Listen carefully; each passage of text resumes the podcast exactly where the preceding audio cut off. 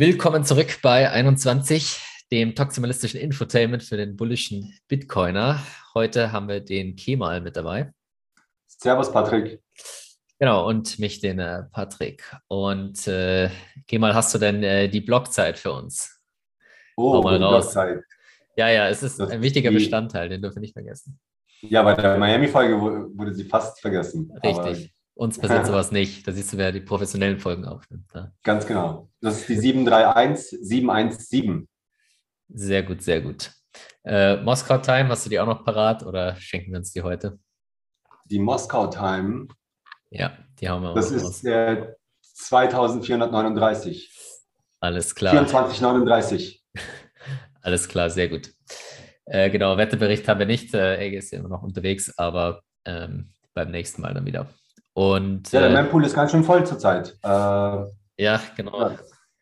So sieben Sat pro Byte.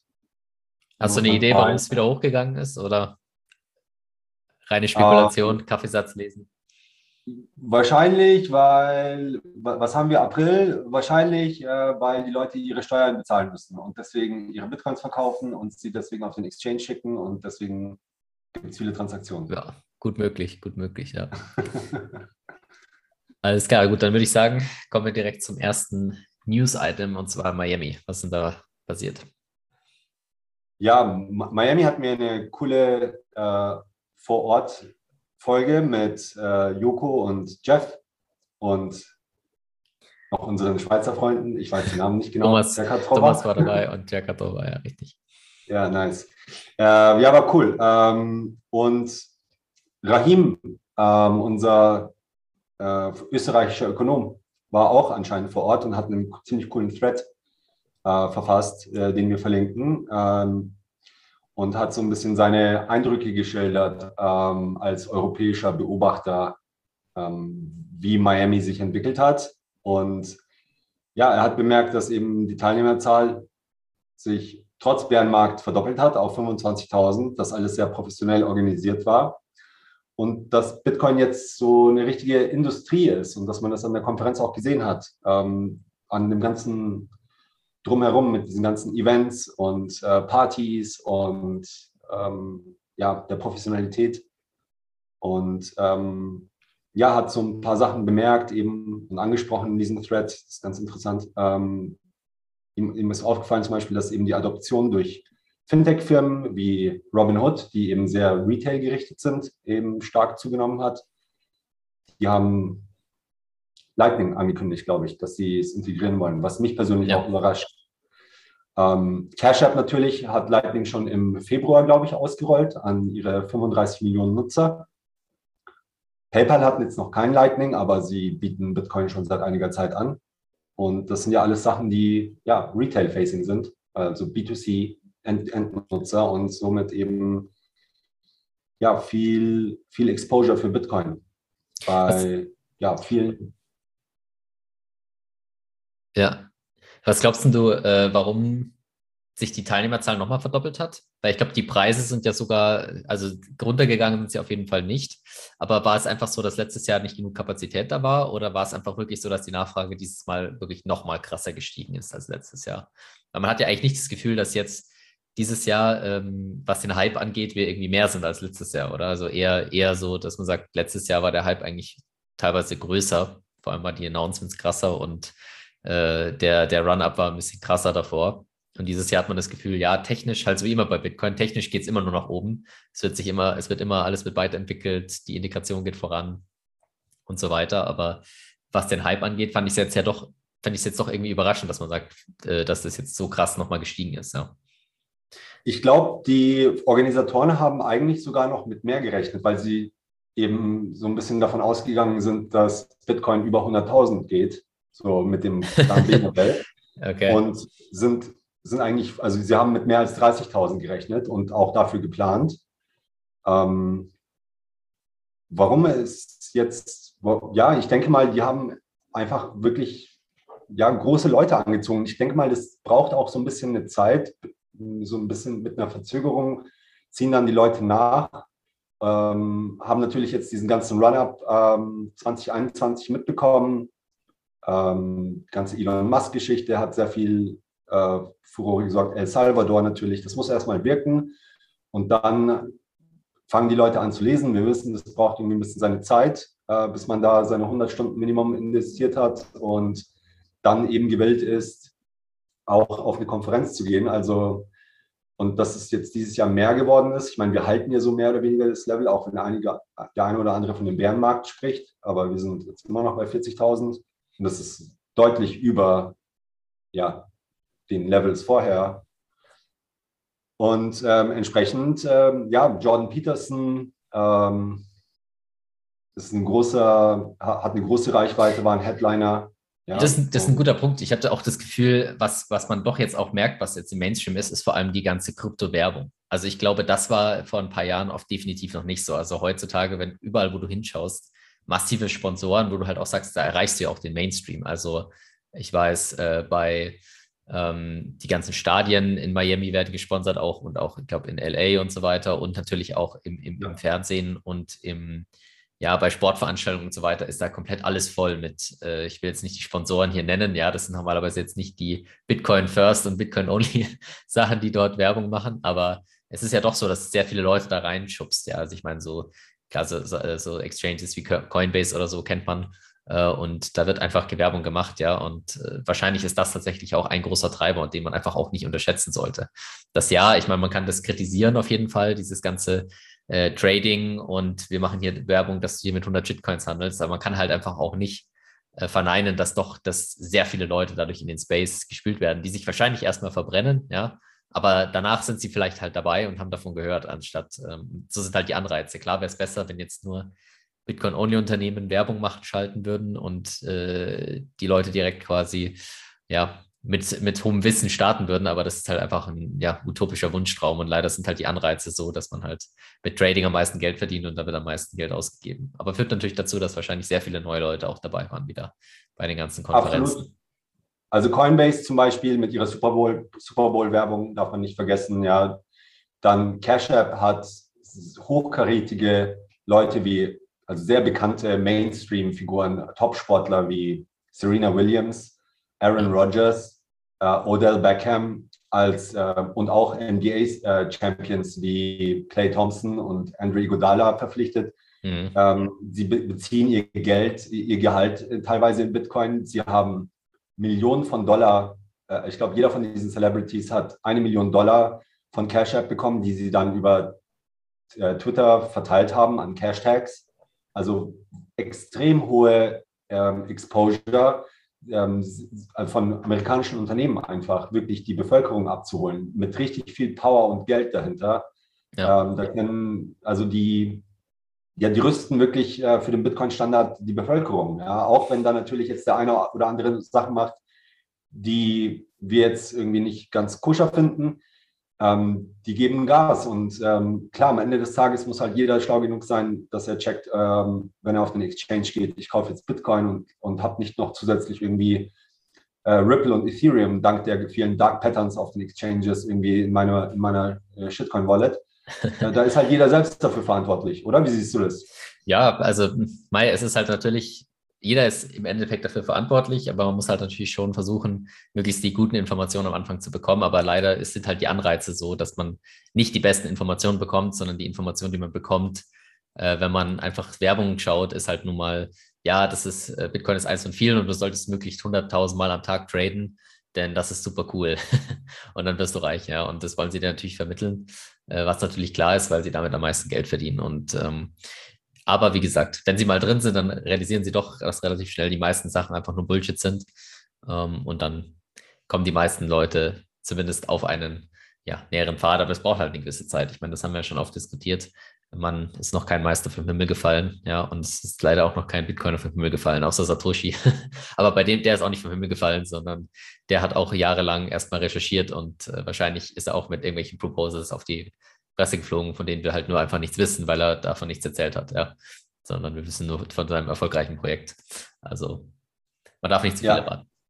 In, in dem Zusammenhang auch noch natürlich, wofür jetzt ähm, trotz aller Superlative die Konferenz in Miami ähm, jetzt von der Ferne und auf Twitter sehr stark kritisiert wurde, insbesondere für den Industry Day, ähm, was da über die Live- äh, äh, über den Livestream raus durchkam, das waren halt schon so ein paar Panels, die sehr kryptolastig waren und wo das Wort Krypto öfter fiel als Bitcoin. Und auch gab es anscheinend eine Expo-Hall, wo halt so die Unternehmen jetzt nicht ganz, hat der Joko, glaube ich, auch in seiner Live-Schalte erzählt, äh, nicht ganz so richtig Bitcoin-only-mäßig unterwegs waren. Und da hat der Rahim auch in seinem Thread gefragt oder bemerkt, ähm, dass, ja, ist das jetzt eigentlich äh, US-amerikanischer Pragma äh, oder Pragmatismus der und amerikanischer Entrepreneurship äh, oder ist es äh, Prinzipienlosigkeit? Ähm, mhm. Ja, also das ist halt, ähm, ja, verschwimmt so ein bisschen hin und her, weiß es nicht. Ja, die, die Unternehmen müssen halt überleben. Wir kennen es halt von vielen Unternehmen, die eigentlich echte Bitcoiner sind, bauen dann aber auch eben Produkte für ja, Krypto und, äh, und nicht äh, immer Bitcoin-only, ja, weil eben der Markt einfach danach nachfragt und wenn man das nicht bedient oder beziehungsweise wenn man das bedient, dann, dann kann man halt Kohle machen und entsprechend, ja, ist es jetzt Prinzipienlosigkeit oder Pragmatismus? Äh, gute Frage. Ja, das, das ist eine moralische Frage, die muss jeder für sich selber bewerten. Ja. Ähm, wir können nur analysieren, wie die Auswirkungen sind. Ja. Gut, dann kommen wir zur nächsten News. Also wir haben ja schon ein bisschen, ich habe ja schon Miami Special gehört, aber nochmal so zur Zusammenfassung, was so alles passiert ist, was so angekündigt wurde. Kannst du uns da nochmal durchführen? Mal.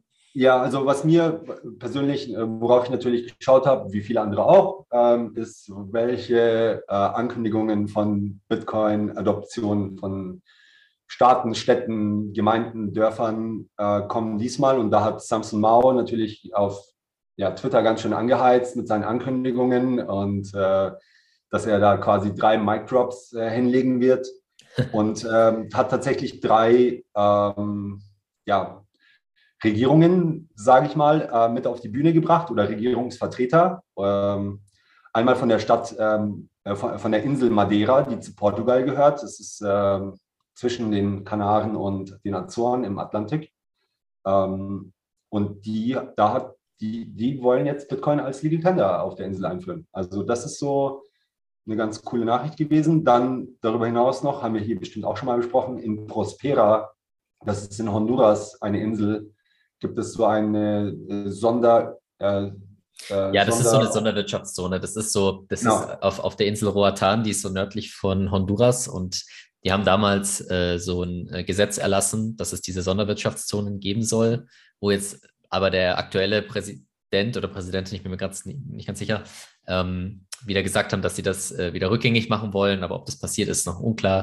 Man muss aber bedenken, das ist jetzt nicht irgendwie ein gigantisches Projekt, sondern die haben natürlich große Ambitionen. Aber soweit ich das weiß, ist das nur so ein winziges, winziges Areal von irgendwie 100 mal 150 Meter oder so, wo äh, auch noch niemand wohnt oder nur drei Leute oder so wohnen. Also da, da ist noch nichts. Da wird aber jetzt gebaut und äh, äh, ich habe mich da auch schon länger mal informiert gehabt und das ist so auch schon gefragt, so wie ist das mit Bitcoin und so, aber ja, also ich glaube, das, das Announcement war null Announcement bei denen, weil die haben davor schon Bitcoin akzeptiert und ob sie jetzt sagen, sie akzeptieren jetzt Bitcoin als Legal Tender, wo das, was eigentlich auch nichts bedeutet, das ist auch so ein Hype-Wort irgendwie, wo, wo, wo jeder was anderes drunter versteht. Weil normal die, die, die normale Definition ist ja irgendwie, dass du das benutzen darfst, um deine Schulden zu tilgen. Aber ich glaube, dass, dass äh, da hat eh noch keiner Schulden mit, äh, mit denen und ich glaube auch nicht, dass das das Einzige sein wird. Also ich glaube, das war einfach so ein Null-Announcement, was jetzt, was jetzt das angeht. Also äh, was ja. wie das in Madeira ist, keine Ahnung, aber dieses, äh, ja, das hat, hat, mich jetzt nicht beeindruckt, ja, dass da irgendwie drei Leute jetzt Bitcoin akzeptieren und was sie davor auch schon gemacht haben. Also. Ja, wir müssen abwarten und schauen, wie es sich entwickelt. Also grundsätzlich, Prospera finde ich ja, ist ja ein cooles Flagship-Projekt, das eben nach dem ja. Free Private Cities Prinzip irgendwie arbeitet und eng auch mit den Leuten zusammen. Ähm, Madeira hatte ich überhaupt gar nicht auf dem Schirm. Äh, Finde ich cool, bin gespannt, kann funktionieren, ja. Ähm, und, ich bin auch äh, gespannt auf das Interview, weil äh, der, Blog, äh, der Roman, der Blogtrainer, hat ja gefragt, äh, den Unge, der ja auf Madeira wohnt, also wer den kennt, äh, Unge, ich glaube, umgespielt, äh, der hat einen sehr großen YouTube-Channel und es hat auch, ist auch Bitcoiner und der wird mal ein bisschen berichten. Also bin ich gespannt. Das könnte noch mal ein bisschen ein paar Leute in der deutschen Szene auf das ganze Thema auf, aufmerksam machen. Aber ja, was das genau dritte, bedeutet, ja, schauen wir mal. Und, und die dritte, das, und das dritte ist wirklich ein echtes Land, das auch jeder kennt, äh, ist nämlich Mexiko. Und da war die Senatorin Indira Kempis da. und hat vollmundig angekündigt, äh, dass sie einen Gesetzesentwurf ins Parlament einbringen möchte, der Bitcoin als Legal Tender vorschlägt. Ähm, jetzt habe ich mir diesen Gesetzesentwurf, der am 6. April dann tatsächlich äh, vorgelegt wurde, angeschaut. Leider ist da kein einziges Mal das Wort Bitcoin drin. Ähm, dafür allerdings äh, ist die einzige Änderung in dem entsprechenden Gesetz, dass eben La Moneda, La Moneda, Digital del Banco Central, also quasi ein CBDC, soll jetzt gesetzliches Zahlungsmittel auch werden. Also das äh, auch irgendwie das Gegenteil von dem, was ich mir eigentlich erhofft habe. Also das war jetzt ein Flop. Ähm, keine Ahnung. Eine Kollegin von mir meinte, vielleicht ist es einfach nur ein Trojan Horse ähm, und sie wollten einfach nicht Bitcoin schreiben, aber ich kann mir das, also I don't know. Also sie hat in dem Gesetzentwurf, den haben wir, werden wir auch verlinken, der ist auf Spanisch sehr viel darüber gesprochen, eben, dass das finanzielle System, das monetäre System eben überdacht werden muss, dass eben auch 53 Prozent der Menschen äh, und, viel, und, und höherer Anteil an Frauen in Mexiko keinen Zugang zu digitalen Zahlungen haben, kein Bankkonto haben und ähm, dass dort und, und, und dass finanzielle Inklusion eben sehr, sehr wichtig ist und ähm, dass eben mit kryptografischen Mitteln eben es jetzt Techniken gibt, ähm, das Double Spend Problem zu lösen, und äh, auf Basis dessen, dass man da eben ähm, ja, neue Technologien auch in Mexiko an den Start bringen soll. Aber der Wortlaut äh, redet jetzt nur von CBDCs. Ähm, mal schauen. Aber eine Ankündigung gab es noch, von Samsung und von der, ja, von, von, von der denke ich, dass sie nicht fake ist. Ähm, nämlich hat er seine, nachdem er Blockstream verlassen hat, seine Company Jan 3, also Januar 3, sowie der Genesis-Blocktag ähm, angekündigt.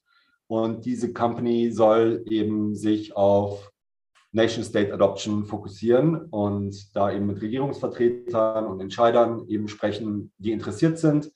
Ähm, da bin ich gespannt, hat auch ähm, äh, 21 Millionen Dollar gleich mal geraced. Also bislang ist noch gar nichts da außer einer Website und die Website ist noch nicht mal irgendwie funktional. Also steht einfach nur Giant 3. Hört sich an wie ein äh, Shitcoin-Projekt. Ja, aber wer den Samsung kennt, der weiß, äh, der, ja, ja, das wird nicht der, sein. Der, der, der, verzählt keinen Scheiß, ja, der macht da schon gute Sachen. Ähm, und wenn er was sagt, dann macht das eigentlich auch, auch wenn es dann am Ende vielleicht nicht das ist, was alle erwartet haben. Aber äh, ist schon den drei, von den ja, vier Ankündigungen eigentlich so die, die mich, die ich am spannendsten finde. Mal gucken. Also ja. Hm. Aber er hat noch gar nichts darüber erzählt, wie er das machen will und wen er da genau beraten will. Oder also ich meine, es gab, gab ja so ein bisschen Gerüchte, dass jetzt noch irgendein mittelamerikanisches oder südamerikanisches Land das irgendwie äh, als nächstes sein könnte, aber ich weiß nicht, ob sich das irgendwo äh, ja bewahrheiten also, wird. Also es gab ja dieses irgendwie mit Honduras auch diese Idee, aber da ist ja auch nichts passiert und äh, Mexiko ja wie gesagt jetzt auch nicht wirklich. Also glaubst du, da kommt noch was bald oder ist da wirklich was nah dran oder? hört sich für mich also irgendwie nicht so ich glaube, sicher. Ich, ich glaube, da wird schon von den drei Ankündigungen, da, da, wird schon was passieren. Ja? Und vielleicht wird auch noch, also ich weiß auch, dass woanders noch was passieren wird, darf ich leider noch nicht sagen. Ähm, aber ähm, ich, bin, ich, ich, ich kann definitiv sagen, es gibt viele Leute, die hellhörig sind, die aufpassen. Also Stichwort auch zum Beispiel Tonga, ja, der Lord Fusitor, mhm. der hat das ja auch gesagt. Ähm, also es gibt äh, durchaus auch Leute in Regierungen, die nicht komplett korrupt sind und, äh, und äh, an, am Fiat-Tropf hängen wollen wie ein Heroinsüchtiger, sondern die eben das Beste für ihre Leute wollen und ähm, da das Land voranbringen wollen und äh, den, ja, mit Innovationen leapfroggen wollen, eben teilweise. Ähm, natürlich sind die Länder und Orte, die eben ähm, am ärmsten dran sind, die, die am meisten von so einer Adoption profitieren können. Ähm, es gibt Anstrengungen in Afrika. Man denke einfach nur an die ganzen Länder, die ähm, geknechtet werden vom CFA-System, vom französischen CFA-System, über das Alex Letztin auch geschrieben hat, wie Senegal und die ganzen ähm, benachbarten ähm, afrikanischen, französischsprachigen äh, Staaten. Ähm, äh, in dem Zusammenhang, Fode, Fode Diop aus Senegal, der Bitcoin Application Developer, hat auch angekündigt, dass er eben eine Konferenz in Ghana machen wird, Ende des Jahres, ähm, also die erste Bitcoin-Konferenz in Afrika. Ähm, ja, ich das denke, aber, das war ziemlich cool. Also das, das äh, ist ziemlich an mir vorbeigegangen. Also Äh, Gab es denn wirklich da noch keine große wahrscheinlich, oder? Also hat die Frage, äh, soll das dann international sein oder dass da auch sehr viele Leute kommen aus Europa und Amerika oder weißt du, wie das geplant ist? Also er wird da unterstützt von der Human Rights Foundation und mhm. äh, so wie ich den VD kenne, möchte er dann natürlich auch, dass die Bitcoin-Community dahin kommt. Ähm, ich bin da auch mit ihm im Austausch. Und, aber es soll natürlich in, insbesondere eben für, den, für die Bitcoiner in Afrika, die ja auch oftmals zum Beispiel Probleme haben, Visa zu bekommen, um zu Konferenzen woanders zu fliegen mhm. ähm, und wo auch die Reisekosten ähm, auf den Geldbeutel drücken, ähm, einfach da eben eine Basis haben. Ähm, in, in Ghana jetzt äh, fangen sie an, weil dort anscheinend die Situation am besten ist. Ghana ist auch nicht im CFA-System. Wahrscheinlich hat er es deswegen ausgesucht. Also die haben sich da äh, schon oder waren da wahrscheinlich überhaupt nie drin. Ich bin mir nicht ganz sicher. Ähm, ja, und ja, mal gucken. Also Dezember peilen sie an und ähm, werden von der Human Rights Foundation unterstützt. Und ja, ist die erste Bitcoin-Only-Konferenz wahrscheinlich auf Afrika. Das kann ich mir sehr gut vorstellen. Also Blockchain, äh, Gedöns und so, wissen wir ja, dass der Charles Hoskinson dort auch äh, gerne auf, aufschlägt oder, oder die ganzen Ja, OneCoin und so, da gab es doch riesige Wellen auch in Afrika, wo wirklich richtig viele Leute richtig viel Geld verloren haben. Ähm, ja, besonders also die Afrikaner, Leute die, die Menschen in Afrika sind wirklich äh, extrem gebeutelt von Scammern und von Betrug. Und das habe ich schon von vielen gehört. Darüber hat der Kernel erzählt, die Anita hat davon erzählt, die in Zimbabwe war, die Leute und auch in Kenia hören wir das. Aber dort gibt es tatsächlich viele Leute, die jetzt anfangen, eben Education zu machen. Also Exonomia zum Beispiel, die äh, übersetzen gute Bitcoin-Artikel in äh, fünf bis sechs afrikanische Sprachen ähm, dann gibt es äh, Master, Master Guantai ähm, in Kenia, der sich anschickt, so ein bisschen der Peter McCormick Afrikas zu werden, hat da Equipment gekauft und äh, übersetzt auch Artikel und macht Videos auf YouTube, äh, wie man Hardware-Wallets benutzt und seinen, sein Seed sichert und äh, all diese Geschichten. Also das geht jetzt so langsam los und Afrika ist natürlich ein großer Markt. Und, und äh, ja, Ray Yusuf von Paxful spricht auch oft da, darüber, dass eben dort ein großes Potenzial ist und sagt, dass eben die Menschen dort zwar jetzt nicht vergleichbaren Reichtum haben wie in Europa vielleicht, aber durchaus jetzt nicht auch so bettelarm sind in allen Regionen, aber dass eben sie das Geld überhaupt gar nicht verwenden können, weil es eben so durch diese Payment-Systeme, die dort sind, ist es extrem limitiert, ähm, wohin sie, wie viel, in welcher Höhe Zahlungen machen können. Und da ist eben Bitcoin natürlich dann eben, wo man auch mal mit einem VPN Netflix aus den USA einfach so bezahlen könnte, zum Beispiel, wenn Netflix Bitcoin akzeptieren würde, ein Befreiungsschlag. Ähm, und ja. Ja, also ich meine auch dieses ganze Remittance-Use-Case und so, das ist ja alles für Afrika auch sehr relevant. Also gerade, da gibt es ja auch sehr viele Leute, die dann in Europa leben oder in USA und Geld nach Hause schicken wollen und so. Das ist ja auch alles ein großes und relevantes Thema. Und wenn du natürlich so eingeschlossen bist, äh, das ist halt mit Globalisierung und so weiter, wenn du nur mit den Nachbarn handeln kannst, dann ist es einfach ein riesiger Nachteil versus wenn du mit der ganzen Welt handeln kannst. Also da hatten wir auch schon oft Berichte, dass äh, viele, zum Beispiel in Nigeria, viele Leute direkt halt in China zum Beispiel einkaufen, direkt mit Bitcoin, weil es gar keine andere Möglichkeit gibt, sinnvoll Geld ins Land zu bekommen. Ja. Also ich ja. weiß nicht, inwiefern das, äh, also ja, kann ich mir immer noch vorstellen, dass das immer noch eine große, große Rolle dort spielt. Auf jeden Fall. Also ich kann vielleicht so viel verraten. Wir sprechen mit einem von diesen ex-französischen Kolonien, äh, mit Galloy, ähm, die daran interessiert sind, ähm, eben sich des CFA zu entledigen und auf der Suche sind nach einem neutralen Geld, das insbesondere nicht von, Frank von Frankreich kontrolliert wird, weil sie endlich, endlich frei und souverän sein wollen und nicht mehr eben da ja, das Geld des, äh, des Masters benutzen möchten. Und, ähm, und ja, da ist jetzt Bitcoin die erste Wahl für die. Und jetzt geht es darum, eben zu besprechen, wie man das technisch umsetzt. Ja, aber siehst du, so unterschiedlich sind die, sind die Werbemessages, die man verbreiten muss. Also Bitcoin wird nicht von Frankreich kontrolliert, ist jetzt nichts, was du, was du jetzt sonst so irgendwo hören würdest äh, auf der Welt. Aber ich glaube, für viele Leute ist das tatsächlich ein, ein ausschlaggebender Punkt da. Also das ist, darf man nicht unterschätzen. Und viele, ja, gerade in, in, in den westlichen Ländern wissen es auch gar nicht, dieses System. Also kann man sich wirklich mal informieren. Da gibt es auch, ähm, also ja, der Gleitzin hat mal diesen Artikel gemacht zu diesem CFA oder CFA-Fonds-System. Es ist, ist, sehr interessant. Wer das, wen das interessiert, kann sich das mal anschauen, wie das funktioniert und hat und immer noch funktioniert. Wurde übrigens von den Nazis entworfen, äh, dieses System. Das äh, haben die Franzosen dann einfach äh, beibehalten. Ja, es ist halt so ein Kolonialgeldsystem. Ja, das, das haben wir auch mehr gemacht. Das, Frankreich hat überlebt. Genau. Ähm, Gut, dann kommen wir mal zu den nächsten News. Und zwar äh, ist die Inflation in den USA auf über 8% jetzt gestiegen, auf 8,5% und damit auf den höchsten Wert seit 1981. Ähm, aber auch nur quasi nach der äh, Methodologie, die äh, jetzt ist. Also wenn du dir die alte anschaust, dann sind wir noch etwas höher. Ja, das kann man nicht so ganz genau sagen, weil natürlich die offizielle Statistik nur von den offiziellen ähm, Statistikbüro rausgegeben wird. Aber wir können uns davon ausgehen, dass wenn man es äh, nach der alten äh, erheben würde, dann wären wir schon fast bei, beim All-Time-High. Also es ist schon, also Wahnsinn. Also ich meine, wenn man sich jetzt mal ein bisschen die Timeline anschaut, also ich sag mal so vor 2020 waren wir ja noch ähm, bei dem Corona-Schock, da war ja die Inflation ganz niedrig, also da hatten wir kurzzeitig auch Deflation, irgendwie minus 0,1 oder so, 0 Prozent. Und dann haben, haben sie ja massiv äh, den Gelddrucker angeschmissen und seitdem geht es eigentlich rapide nach oben.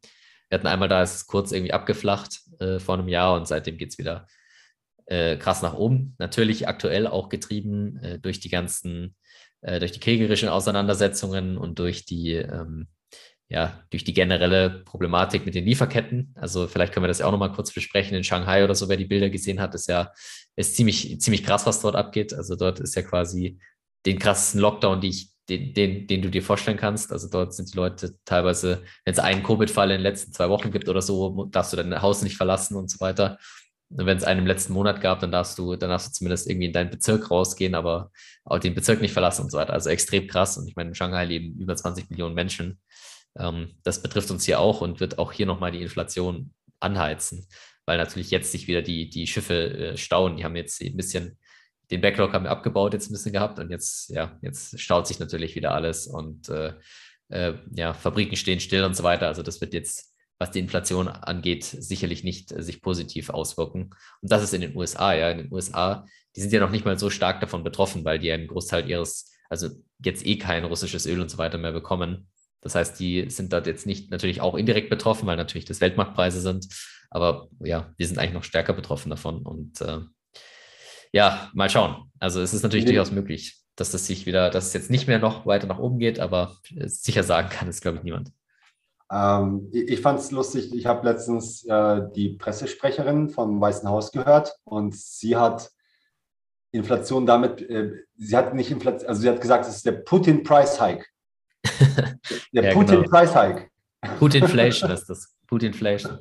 Ja, Putin ist schuld. Hey Leute, klar, ganz klar. Also wenn der Putin nicht gewesen wäre, dann äh, wäre der Dollar immer noch genauso kaufkräftig. Ne? Richtig. Absolut klar. Ja, da gab es auch diese Memes, wo du gesehen hast, so, wo, wo ist quasi Biden ins Amt gekommen und äh, wann war der Ukraine-Konflikt und dann siehst du halt so, seitdem Biden im Amt war, geht es halt äh, quasi in die Stratosphäre. Ja, also ob jetzt Biden dafür verantwortlich ist, wage ich jetzt mal zu bezweifeln. Also das ist auch wiederum nur Zufall. Da wird eh viel zu viel äh, draufgelegt, wer jetzt gerade an der Regierung ist. Egal wer an der Regierung ist, es wird immer, äh, die Geldmenge wird immer ausgeweitet und egal welche Regierung an der Macht ist, äh, bei so einer Krise wird jeder das nutzen und die Geldmenge massiv ausweiten.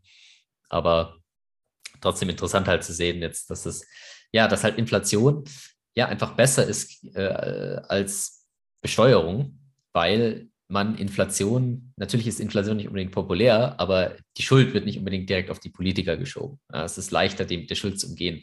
Wenn ich jetzt sage, hey, wir müssen jetzt für diese ganzen Corona-Maßnahmen mit Steuern zahlen, dann ist ganz klar, oder sehr viel klarer, dass die Politiker dafür verantwortlich sind und äh, da wird eher, äh, ja, wenn die Bürger halt eher sagen, hey, nee, wollen wir nicht oder wir sind eh schon stark belastet oder während der Corona-Pandemie, weil wir jetzt noch Steuern erhöhen und so weiter. Ja, da ist die Logik viel klarer von der Staat hat mehr Ressourcen, die Bürger haben weniger Ressourcen, so, ne? Oder beziehungsweise manche Bürger. Ja, es wird dann halt umverteilt. Und das ist den Leuten dann klar und dann sagen sie, nee, das wollen wir nicht. Aber bei Inflation, da kannst du halt immer sagen, nee, aber jetzt war es China und jetzt ist jetzt Putin. Und das hat ja auch eine gewisse Wahrheit, nur es ist halt nicht 100% der Wahrheit. Und ja. du könntest halt, wenn die, wenn die Zentralbank ihren, ihr Ziel tatsächlich erfüllen würde von Preisstabilität, müssten sie halt jetzt die Geldmenge massiv reduzieren, weil das ist ja kein Problem. Du kannst ja einfach sagen, okay, wir haben jetzt Probleme mit Supply Chains, dann müssen wir einfach die Nachfrage massiv reduzieren, indem wir die, die Geldmenge massiv reduzieren, aber machen sie natürlich nicht. Und äh, ja, da sieht man halt, dass so ist viel leichter ist für die Regierung zu sagen, ja gut, Inflation, da können wir nichts dafür, das ist Putin, das ist irgendwie irgendwelche Lockdowns, Covid, aber wir haben damit nichts zu tun. Ja. Hier in der Türkei sind es seit jeher immer die ausländischen Kräfte, die, das, die natürlich nicht das Beste für die Türkei wollen. Ja, das ist, die wollen, die halten die Türkei klein. die Türkei hätte so ein großes Potenzial, äh, das verwirklichen könnte, wenn dann nicht die ausländischen Mächte wären, die zusammen mit den Rothschilds äh, und, äh, und den Illuminaten und äh, allen möglichen zusammen äh, da irgendwie ähm, konspirieren und äh, seltsame Spiele machen, nur um die Türkei klein zu halten. Und gegen die muss man sich verbünden und stark sein und durch das Tal der Tränen gehen und die Türkei wieder stark machen. Ja? Und einfach nur mal ein bisschen den, den, ja, den Gürtel enger schnallen für eine Zeit. Naja, also ja, der türkische Zentralbank hat übrigens angekündigt, dass sie ab November 2022 anfangen wollen, die Inflation zu äh, senken. Ach so, also immer in sechs Monaten quasi. So, so quasi wie der, der Strike-Release in Europa. So immer in sechs Monaten passiert ja. ja, also ich meine, das ist halt, äh, ja, also ich meine, die, die Regierung beschweren sich immer, dass es so viele Verschwörungstheoretiker gibt, ja, in der Bevölkerung, aber die größten Verschwörungstheoretiker sind sowieso über die Regierungen, die halt irgendwie über irgendwas erfinden, irgendwelche Dolchstoßlegenden oder sonst was, um alles Mögliche zu rechtfertigen. Also ja, man muss, man muss aufpassen. Also ähm, gut, aber ich denke, die meisten, die meisten verstehen es. Natürlich gibt es immer Leute, so MMT-Anhänger oder so, die, den, die, die kapieren es natürlich nicht, aber ich glaube, die meisten kapieren doch mittlerweile, dass es doch irgendwas mit den Geldaus, äh, Geldmengenausweitungen zu tun haben könnte. Es äh, könnte und, vielleicht ja, ein bisschen damit zusammenhängen. Könnte, könnte, also ein bisschen. Also ich sage ja auch niemand, dass es 100% ist, aber es ist halt zumindest, es könnte zumindest eine Auswirkung haben. Aber gut, äh, das ist ein anderes Thema. Also, naja, mal schauen, wie es weitergeht. Also, ob wir mal, ob wir tatsächlich noch auch jetzt eine neue Berechnung Alltime High erreichen mit Inflation, würde ich vielleicht gar nicht mal für ausgeschlossen halten. Ja, aber es muss nicht sein. Nur wenn halt die Preise nicht runtergehen, aber vielleicht wird die Inflation runtergehen auf 6% oder so. Und das, das wird dann als Erfolg gefeiert oder keine Ahnung. Also ich weiß es nicht. Die Goalposts werden, werden immer verschoben. Ja. Und in Deutschland wird es wahrscheinlich nicht besser aussehen. Da, da glaube ich, warten wir noch auf die Zahlen. Genau. Ja. Dann nächste News. Kommen wir, ja, bleiben wir in den USA, aber ein bisschen äh, schönere Nachrichten. Wir äh, hatten vor kurzer Zeit eine Anfrage, ich glaube, es war vor zwei Monaten bei Galloy, von einer Reporterin von 60 Minutes. Das ist äh, so eine ja, relativ große Primetime-Sendung äh, auf Cable News, glaube ich, oder Cable Network, Kabelfernsehen in den USA. Ähm, sehr bekannte Nachrichtensendung und äh, 60 Minutes heißt die. Und die haben ein Special gemacht über Bitcoin Beach und haben erzählt eben, wie das Ganze passiert ist äh, mit Mike Peterson, der eine anonyme Spende bekommen hat und ähm, eben mit der Bedingung, dass das Geld nicht in Fiat umgewandelt werden darf, sondern eben ähm, ja, als Bitcoin verwendet werden soll, eben mit dem Ziel, eine zirkulare Ökonomie aufzubauen in El Sonte. Und ähm, ja, da wurden wir auch gefeatured als diejenigen, die eben die Bitcoin Beach Wallet dann ähm, äh, programmiert haben für die Community dort. Und ähm, ja, das war, das war sehr schön. Ähm, haben wir ein bisschen Bekanntheit bekommen und äh, vielleicht ja, äh, meldet sich ja der eine, die eine oder andere äh, Dorfschaft oder, oder Stadt in den USA, die Bitcoin als Geld benutzen möchte. Ähm, auf jeden Fall äh, gab es natürlich viele Hater.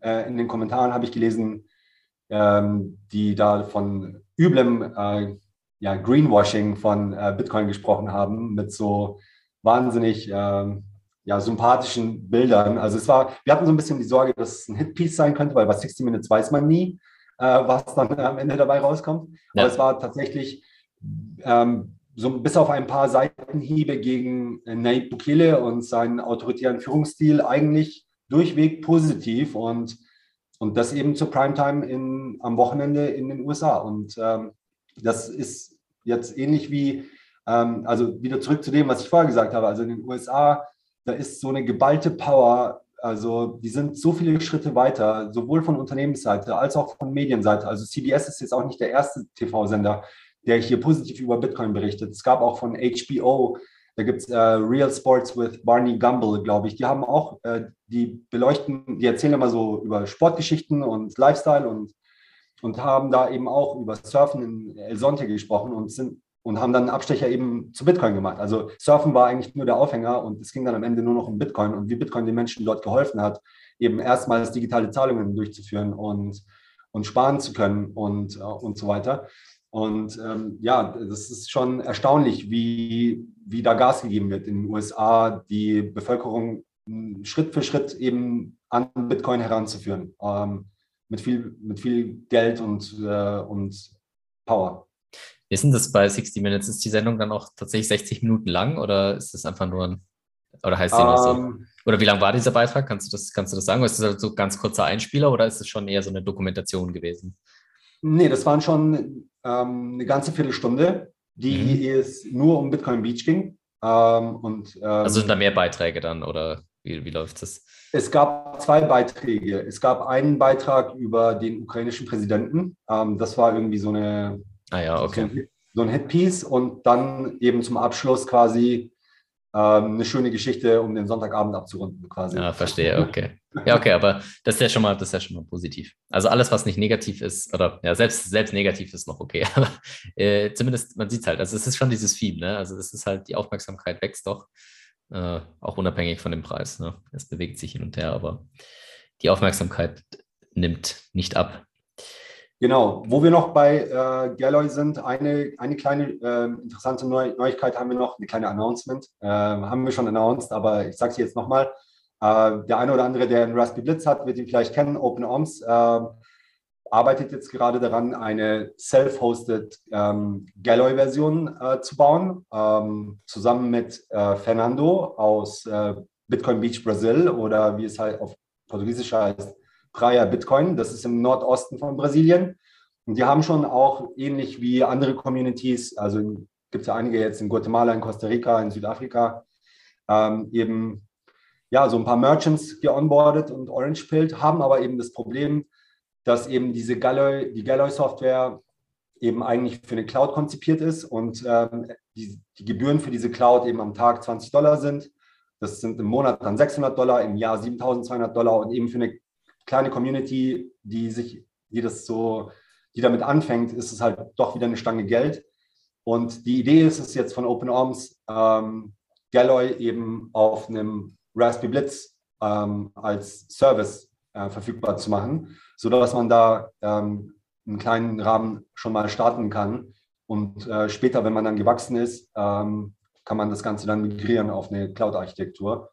Ja, und da sind wir halt äh, sehr froh und, äh, und und hoffen, dass da eben da jetzt diese Einstiegshürde, das zu benutzen, eben ja, deutlich gesenkt wird und äh, viel mehr Communities da ja überall auf der Welt aufpoppen, die eben ähm, mit so einer Community Bank dann eben Bitcoin auch ähm, ja, als Geld benutzen können für ähm, tägliche Transaktionen, anfangen können, Merchants onzuboarden ähm, und da eine zirkulare Ökonomie ähnlich wie in El Sonte aufzubauen. Ja, coole Sache. Also was, was sollen die Leute machen, die das mal ausprobieren wollen? Gibt es das schon? Kann man das schon, kann man schon testen? Kann man da unterstützen? Ja, die können gerne in unseren äh, Slack-Channel kommen. Ähm, mhm. Können wir gerne in die Shownotes verlinken. Da gibt es einen äh, Channel dafür speziell, wo OpenOrms und Fernando eben ganz äh, transparent eben das Ganze ähm, Schritt für Schritt eben durcharbeiten ähm, und ähm, da eben ihren, ihren Fortschritt mitteilen. Und natürlich, und da sind auch schon ein paar Communities mit reingekommen aus, ähm, ich glaube, aus Ägypten, aus Afrika, äh, kommen jetzt, tröpfeln jetzt langsam die äh, Entwickler ein und die sich dafür interessieren und das eben in ihrer Com Community auch machen wollen. Und ähm, ja, ich hoffe mal, so in ein paar Wochen wird das Ding fertig sein. Wir machen relativ schnelle Fortschritte und dokumentieren das eben auch und werden da auch eben entsprechend die Images und Docker-Files und so äh, dann am Ende bereitstellen, sodass man das eben ähm, ja, einfach äh, idealerweise One-Click dann eben ähm, auf seinem Raspberry Blitz oder auf einem alten Laptop dann eben hochziehen kann, ähm, um starten zu können. Und ähm, genau, der Channel auf dem, in unserem Slack heißt äh, Praia Bitcoin, ähm, kann ich aber gerne nochmal verlinken in den Show Notes. Und ja, herzlich willkommen, jeder, der irgendwie da beitragen möchte oder Fragen hat oder das selber aufbauen möchte. Ähm, definitiv. Ja, top Sache. Gut, dann kommen wir zur nächsten News. Und zwar ein Ethereum-Entwickler wurde zu einer Haftstrafe verurteilt. Das ist eigentlich eine sehr ja, interessante Geschichte. Also da geht es um äh, Virgil Griffith. Der wurde zu über fünf Jahren äh, Gefängnis verurteilt. Und zwar ging es darum, dass er äh, Nordkorea äh, geholfen hat, beziehungsweise geholfen haben soll, äh, Sanktionen zu umgehen. Und äh, zwar ist es schon 2019 passiert. Und zwar, wie er das gemacht hat, ist, der ist quasi nach Nordkorea geflogen, äh, ohne Erlaubnis. Also Nordkorea ist ja ein Land, was äh, US-Sanktionen unterliegt. Und dementsprechend braucht man da ein Erlaubnis, wenn man äh, dort Business machen möchte, mit, äh, vor allem mit, natürlich mit der Regierung. Die hat er aber nicht. und ist dorthin geflogen, äh, geflogen und hat dort dann eine Präsentation gehalten, wie man mit Hilfe von äh, Kryptowährungen äh, Sanktionen umgehen kann. Und, sehr schlau. Ja, sehr schlau. und wurde dann, wurde dann äh, vom FBI verhaftet. Und ja, also seit 2019 ist er quasi in Untersuchungshaft und jetzt wurde er verurteilt zu über fünf Jahren Haft und über 100.000 Dollar Strafe. Ja, also ich weiß also, nicht, was, was man zu dieser Story sagen soll. Hat, ich, ich weiß auch nicht, was ich dazu sagen soll. Also was hat der Junge sich dabei gedacht? Hat er gedacht, ähm, das wär, die, ja, die, das, die werden da schon irgendwie nicht tätig werden oder die werden das schon nicht mitkriegen oder ich weiß ähm, es nicht. Also, keine Ahnung. Keine Ahnung, hat er vielleicht wirklich geglaubt, Ethereum und so ist unstoppable Code oder ich weiß es nicht. Also, da ist schon, ja. es ist fraglich. Also, es ist irgendwie eine kuriose Story, äh, wie, wie man da, darauf kommt. Und ja, es ist halt auch nicht ganz so einfach. Ja, also, man, wo es geht, äh, muss man schon schauen, dass man sich äh, ja, den, den, leichteren Weg geht. Und äh, ich weiß auch nicht, ob das moralisch jetzt vertretbar ist, äh, dem nordkoreanischen Regime zu unterstützen, äh, irgendwie, äh, ja, damit sie mehr Waffen bauen können. Ja, ich meine, man kann natürlich von Sanktionen halten, was man will, aber auch ohne Sanktionen ist es sehr fragwürdig, ob man das tun sollte. Aber gut. Also ich will es, ich, ich finde es blöd, dass er jetzt verurteilt wird, muss ich schon sagen. Ja, also das, mhm. Äh, ich, ich denke, dass da jeder, ähm, also zum einen hätte ich jetzt gedacht, okay, wenn du den jetzt unbedingt, wenn du jetzt unbedingt jemandem helfen möchtest, wieso ausgerechnet Nordkorea? Und wenn es unbedingt Nordkorea sein muss, wieso machst du es nicht mit einer Videoschalte über Zoom.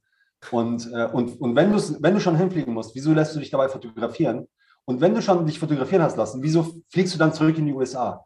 Also, äh, aber grundsätzlich denke ich ja, Bitcoin ist for Enemies und, äh, und generell alle Kryptos auch. Und äh, ja, jeder soll das benutzen, um Sanktionen zu umgehen. Ähm, und äh, Sanktionen sind nicht das richtige Mittel, ähm, um äh, ja, das herbeizuführen in der Welt, was man gerne mehr davon sehen möchte. Da gibt es andere Mittel dazu. Aber ja, die finanzielle Freiheit von jemandem einzuschränken, gehört meines Erachtens nicht dazu. Das ist meine Meinung, aber nur. Okay. Aber die ja. US-Amerikaner sagen natürlich, das ist ihre wichtigste Waffe gegen Schurken auf der Welt. Ja. ja. Wir werden sehen. Also auf jeden Fall fand ich das eine sehr kuriose Story und äh, genau, wer die Details noch wissen möchte, der kann nochmal in den verlinkten Artikel reinschauen. Genau. Und oh. dann haben wir noch eine News zu den von vom lieben Paul, äh, Paul Stork äh, von Truthcoin. Was hat denn der so erzählt? Mal. Ja, der hat am 4. April, also vor einer etwas mehr als einer Woche, einen Artikel äh, veröffentlicht über das Lightning Network. Und zwar heißt es Lightning Network Fundamental Limitations. Und äh, das ist wirklich ähm, ja, ein, ein, ziemlich kritischer Artikel. Also zum Hintergrund nur, Paul Stock ist seit langer Zeit ein ja, Bitcoin-Entwickler, äh, sage ich jetzt mal, oder ich weiß jetzt nicht, ob er Core-Entwickler, äh, Contributor ist oder. Also wenn, dann ist das schon lange nicht mehr. Also er ist aber schon sehr lange dabei, glaube ich, schon 2011 oder, oder noch länger. Ich bin mir nicht mehr ganz sicher. Ja, und er hat auf jeden Fall, das weiß ich, das äh, Bitcoin Improvement Proposal 300, glaube ich, äh, für Drive Chains vorgeschlagen. Das ist eine Bitcoin Sidechain, die Two-Way-Packed ist. Also äh, aktuell gibt es eben nicht die Möglichkeit, ein Two-Way-Packed ähm, Bitcoin Sidechain zu machen, sondern es geht eben nur äh, One-Packed, One-Way-Packed, also wie zum Beispiel Liquid. Das ist dann eben nicht so trustless wie ein Two-Way-Packed äh, Sidechain wäre. Deswegen gibt es ja bei Liquid auch eben diese Federation, wo man sich zwar ähm, ja, trustless quasi reinpacken kann, aber dann, wenn man aus der äh, aus Liquid raus will, eben da die Zustimmung der Föderationsmitglieder braucht. Richtig, Patrick, habe ich das richtig erzählt? Ja, also was heißt, also es ist halt ein Multisig, also halt die Mehrheit oder was heißt die Mehrheit? Die gewisse Threshold genau, muss halt zustimmen. Genau. genau. Und bei einem Two-Way-Pact wäre es eben so, dass man da einfach nur auf eine Adresse dann wieder seinen äh, Bitcoin äh, über, ja, schicken könnte und dann wäre man quasi wieder zurück auf der Bitcoin Main Chain. Und diese Drive Chains äh, propagiert er äh, für einige Sachen. Der hat da jetzt schon mehrere Kampagnen gefahren und ähm, bekommt aber leider nicht die Zustimmung, die er möchte. Ähm, eine Kampagne, ähm, da hat er gesagt, hey, auf Drive Chains, wenn wir das haben, wenn wir dieses Bitcoin Improvement Proposal bei Bitcoin reinbringen, dann können wir auf, ähm, dann ist es quasi der komplette Altcoin-Killer, weil man jeden, jeden Coin, der da draußen ist, ob das jetzt Monero ist mit seinen Privacy-Features oder Ethereum mit seinen Smart Contracts oder schieß mich tot, was es noch so alles gibt, ähm, auf, auf Bitcoin Sidechains dann eben abbilden könnte, auf solchen Drive Chains. Und man könnte einfach dann, wenn man Monero Privacy will, auf die äh, Monero Sidechain wechseln und äh, wäre da quasi unsichtbar. Äh, oder man könnte auf die Ethereum Sidechain wechseln und dort äh, fancy äh, Smart Contracts machen. Und wenn man fertig ist äh, mit dem Geschwurbel, kann man wieder zurück auf die Bitcoin Mainchain und hat wieder Bitcoin. Und ähm, also sprich, Altcoin Killer hat er erstmal als Argument angeführt. Ähm, dann, und jetzt führt er quasi an, ähm, dass man es auch verwenden kann dafür, um Bitcoin zu skalieren. Ähm, und also sprich, sein Argument ist, man könnte auch eine Drive-Chain machen, die größere Blöcke hat. Und ähm, also sprich äh, irgendwie Gigablocks, so wie Bitcoin Cash und äh, oder Bitcoin SV, ähm, wo man dann eben kein Lightning Network braucht. Und, und die Frage, und warum man das dann, warum er das lieber so hätte als mit Lightning, ist, weil er denkt, und das legt er auch eigentlich ganz überzeugend dar, finde ich, dass Lightning eben fundamentale, fundamental limitiert ist, äh, ähm, wie weit es skalieren kann. Wenn man nämlich überlegt, dass um Lightning, ja, non-custodial, äh, müssen wir da immer dazu sagen, wenn 8 Milliarden Menschen auf Lightning geonboardet werden müssen, dann brauchen sie mindestens einen Kanal. Aber eigentlich reicht ein Kanal nicht, sondern sie brauchen eher fünf. Und wenn man jetzt ausrechnet, okay, wie viel Blockspace haben wir und jedes Channel Opening ähm, nimmt dann äh, 43 V-Byte ein. Ähm, und das aber, das, sind, das ist nicht ein Channel Opening, sondern es sind eben mit einem, wenn man das eben mit Taproot irgendwie so macht, dass eben 23.000 Channels geöffnet werden mit, jedem, mit jeder Transaktion. Ähm, also man nimmt eigentlich den gesamten Blockspace nur für Channel Openings. Ähm, halt optimale Bedingungen, also dass es nicht besser geht, selbst dann. Genau, genau ab, absolut optimale Bedingungen. Ähm, und wie lange es dann eben dauern würde, ähm, 8 Milliarden Menschen auf Lightning zu onboarden. Und äh, da kommt er auf eine Zahl von äh, 6,5 Jahren zunächst mit äh, super optimistischen Annahmen. Also sprich, er sagt nur ein Kanal und äh, es gibt keine weiteren Transaktionen. Ähm, und dann äh, macht er das Ganze auch nochmal mit realistischen Annahmen ähm, und kommt auf einen Wert von 121 Jahren, die es brauchen würde, um 8 ähm, Milliarden Menschen auf Lightning zu onboarden. So, und das ist natürlich jetzt mal so eine Zahl, ähm, die hatte ich so nicht vor den Augen. Und was jetzt äh, von, was jetzt darauf geantwortet wird, also ich hatte immer gedacht, Channel Factories seien ein, eine Möglichkeit, das Ganze eben zu lösen. Wie genau das jetzt funktionieren kann, weiß ich nicht. Patrick springt ein, wenn, wenn du das kannst. Allerdings sagt Pat, äh, Paul Stork hier, Channel Factories werden auch nicht die Lösung sein, weil man die sabotieren kann. Und ja, und das ist quasi ähm, jetzt so die Situation, in der wir uns aktuell befinden, ähm, dass Lightning eben eigentlich auch als Skalierungsmöglichkeit eben, um die ganze Welt auf Bitcoin zu onboarden und ähm, alle Transaktionen abzubilden, von Kaffee zum Bananenkauf, ähm, dass das jetzt ähm, ja, laut seiner Arithmetik jetzt nicht funktionieren wird. Ja, also ich meine, als ich das gesehen habe, habe ich mir gedacht, ja, äh, ist halt also eigentlich nicht wirklich was Neues. Also ich meine, wenn du dir zum Beispiel das Lightning Network äh, White Paper anschaust von 2016, lass mich nicht lügen, ich glaube 2016, ähm, dann sieht man da ja, dass sie am Ende auch so eine Berechnung machen, wie das laufen würde mit Channels. Und dann kommen sie halt auch drauf, dass man eigentlich die äh, Blockgröße äh, massiv erhöhen müsste, also auf, äh, ja, auf, auf große ähm, große, große Datenmengen. Also sie reden da auch schon eher Richtung Gigabyte mäßig, dass es quasi so ist, dass man, dass jeder wirklich irgendwie fünf Channels haben kann und es jeder benutzen kann und non-custodial benutzen kann. Und die sagen eben, die Lösung muss entweder sein, natürlich das Ganze noch äh, zu verbessern. Also das haben wir jetzt ja auch schon äh, mit Taproot und so weiter. Da haben wir bei Lightning auf jeden Fall eine Verbesserung. wenn man zum Beispiel dieses 2 von 2 Multisig schon mal direkt äh, Normalfall zumindest rausbekommt. Aber äh, ja, man wird da nicht drum rumkommen.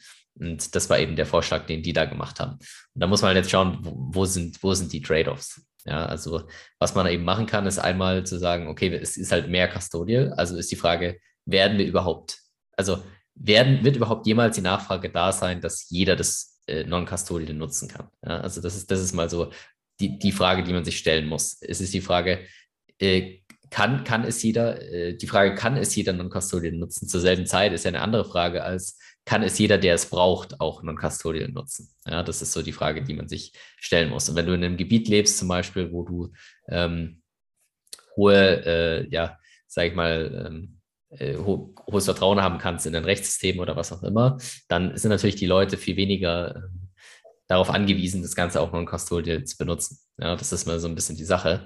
Und dann sehen wir ja auch jetzt schon, wenn jeder die Blockchain nutzen würde und nicht alles auf der Börse halten würde, dann wäre jetzt schon die Blockchain äh, sehr voll. Ja, das heißt, es gibt einfach viele Leute, die, die brauchen das, äh, brauchen das nicht oder wollen das nicht und werden es auch nicht tun. Und die werden immer quasi irgendwie ihre Bitcoin-Bank verwenden und nichts anderes. Das heißt, das ist, das ist also ein Unterschied, ob man sagt, okay, jeder muss es äh, gleichzeitig machen können und jeder, der es machen kann, oder jeder, der es machen will, kann es auch machen. So. Aber Natürlich jeder, der es machen wollen will, sollte auch die Möglichkeit haben, also Bitcoin sollte jedem die Möglichkeit bieten, der, der non-custodial seine Keys selber halten möchte und ähm, quasi ja, sein Geld kontrollieren möchte, dass er das auch tun kann. Würdest du da zustimmen?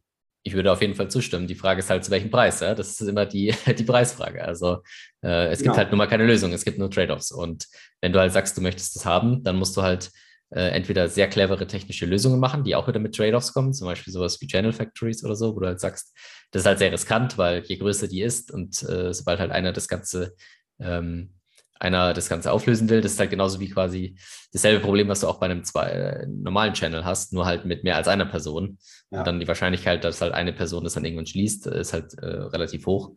Ähm, das heißt, du musst halt entweder diesen Trade-off gehen oder du musst den Trade-off gehen Richtung größere Block-Size oder du musst den Trade-off gehen, dass du halt massiv in Research und so weiter äh, stecken musst, um das Ganze vielleicht nochmal ein paar Bytes und so rauszukriegen. Aber da wirst du jetzt auch nicht den, wahrscheinlich nicht den Heureka-Moment haben.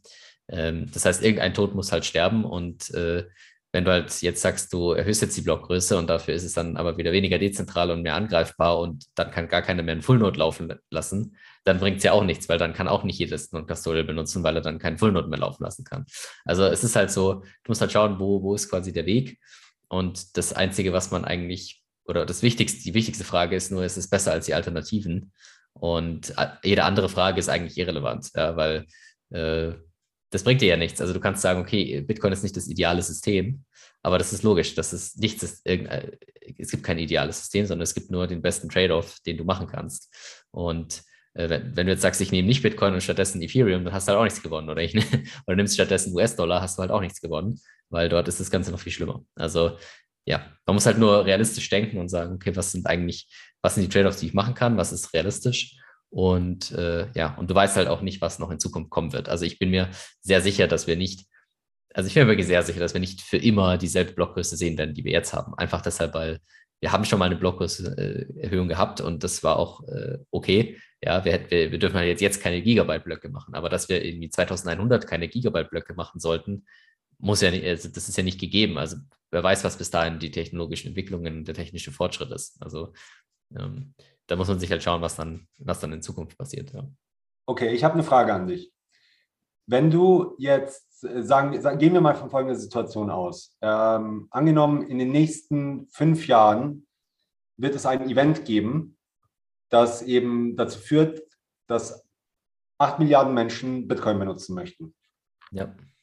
Und ähm, sagen wir mal, technisch verändert sich gar nichts aktuell. Wir haben nicht den großen Durchbruch ähm, und die, die, die, Limitierungen, die Paul Stork hier ausführt, ähm, sind echt. Ähm, die Leute wollen auch nicht irgendwie Ethereum oder, oder Nano oder irgendetwas anderes nutzen, sondern sie wollen wirklich Bitcoin benutzen. Was denkst du, ist die realistische oder der realistischste oder der beste, sagen wir mal, der, der realistischste und der beste Weg, Bitcoin auf 8 Milliarden zu skalieren mit den technischen Mitteln, äh, die wir jetzt haben? Mhm. Also, naja, der, der einfachste Weg ist, das alles custodial zu machen und der schwierigste Weg ist, alles non-custodial zu machen. Und ich glaube, der Weg, äh, die, die Lösung wird halt in der Mitte liegen. Also ich glaube, dass äh, Leute, die, wo sie sagen, okay, ich lebe jetzt in einem Land, wo ich mich einigermaßen sicher darauf verlassen kann, dass es, dass es auch so funktionieren wird und dass ich da äh, Zugriff auf mein Geld auch in Zukunft behalten werde, die werden halt das Ganze vielleicht ganz komplett custodial machen. Und dann gibt es halt Leute, da ist es halt dann semi-trusted. Ich meine, das, das, ist ja für die Leute bekannt. Also wenn du jetzt in Venezuela lebst und du hast einen Bekannten, der hat ein Bankkonto in den USA oder so, dann vertraust du dem halt. Ja, und dann hast du halt vielleicht 10, 15, 20 Leute, die halt einer Person vertrauen, dass sie das schon macht, die sie persönlich kennen und die das halt für sie vielleicht verwaltet und dann für sie halt äh, gebundelt irgendwelche Transaktionen macht. Ja, oder so, wie wir es ja auch schon gesehen haben, so Federation-Systeme. Äh, und halt, ja, und das, das Schöne ist ja du kannst es ja beliebig zentral oder dezentral machen. Du kannst sagen, alle haben ein Konto bei einer Bank und dort sind alle Bitcoin. Ja, das wäre der Worst Case. Bis hin zu, ähm, äh, sagen wir mal, bis hin zu jeder hat sein eigenes und dann kannst du halt dazwischen gehen. Dann kannst du halt sagen, okay, äh, fünf Leute sind bei einem, der es verwaltet. Ja, also dieses Uncle Jim oder wie sie es genannt haben, dieses Uncle Jim Modell ja. oder so, dass du sagst, äh, zehn Leute bei einer Person und so. Und dann kannst du beliebig machen. Kannst auch sagen, 100 bei einem, 1000, dann gibt es größere und kleinere und äh, ja. Und dann ist es auch natürlich eine Frage des, des Geldes. Ja, ist natürlich auch so, dass man sagen muss, natürlich, wenn du, wenn du in der Lage bist, mehr Transaktionsgebühren auszubezahlen, äh, dann ist die Wahrscheinlichkeit, dass du es non-custodial benutzen kannst, einfach höher. Das muss man einfach sagen. Ja, ist nicht ideal, aber so ist es, so ist es halt. Also, das wirst du auch nie verhindern können. Das ist wie dieselben Leute, die sich aufregen, dass irgendwie reiche Leute besseren Zugang haben zu irgendwie äh, Gesundheitsversorgung oder so, aber das wirst du halt nie verhindern können, weil äh, jemand, der halt was Wertvolles anzubieten hat, wird immer was Wertvolles äh, auch äh, zurückbekommen. Ja. Also man kann nur, man kann nur versuchen, das besser zu machen oder die Gebühren für alle möglichst niedrig zu halten. Aber ja, es gibt kein ideales System. Ja.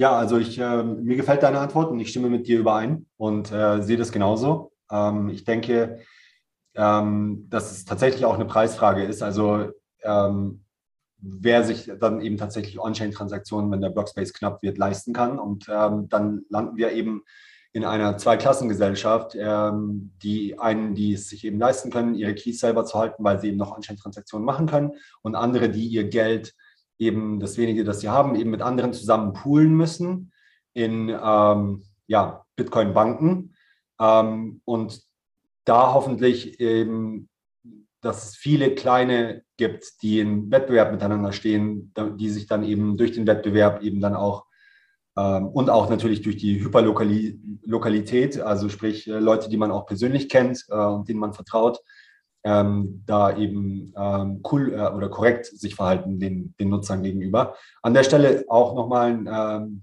großes Shoutout an Ellen Bank ähm, von, von Dennis.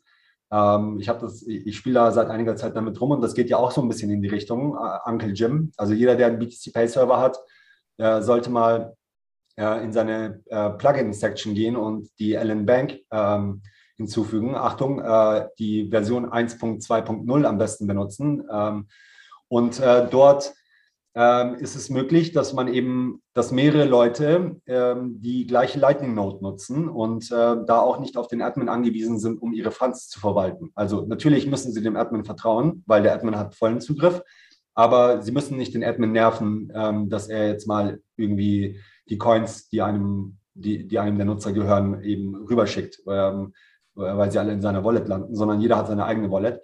Und was jetzt noch Cooles kommen soll, ist, dass man eben auch zum Beispiel Blue Wallet dann eben über LND Hub ähm, an diese Wallet dann verbinden kann. Das heißt, ähm, dann kann man sie ganz bequem eben mit einer Mobile App, mit der Blue Wallet Mobile App dann eben benutzen. Und das ist eben so ein bisschen ein kleines Gallery-Modell eigentlich schon.